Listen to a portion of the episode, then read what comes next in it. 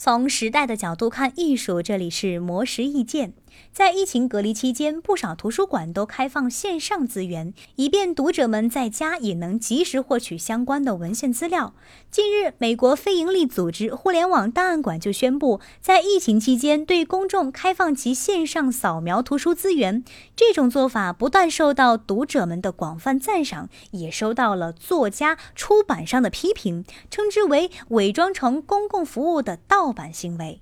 根据当地相关条款规定，公共图书馆必须付款给出版商，才能获得借阅电子书的许可证。但是，互联网档案馆并没有进行这个流程，而是依靠捐赠、购买或通过与线下图书馆合作获得书籍，然后对书籍进行扫描借阅。而如今对公众开放扫描图书资源的行为，使得互联网档案馆的运作更像是一个免费的数字图书网站。对此，美国出版商协会主席兼首席执行官玛利亚·帕兰特认为。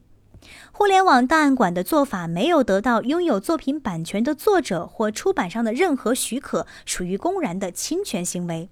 作家协会成员也认为，这种行为是利用公共卫生危机推进一种违反现行联邦法律、伤害大多数作家的版权意识形态。作家贾雷特·克罗索兹卡则表示，他和很多作家一样，因为受到疫情的影响。已经无法再从演讲活动中获得收入，如今更多依赖于版权税谋生。而他也是自己的作品代理人联系之后，才意识到自己的许多书籍在互联网档案馆上是免费的。对于出版家和作家的批评，互联网档案馆的创始人布鲁斯特·卡勒表示，他们是在听取到因为学校关闭而寻求更多远程教学资源的教师的意见之后，做出开放其资源库的决定。如果作家不希望自己的作品被免费提供，可以选择退出该项目。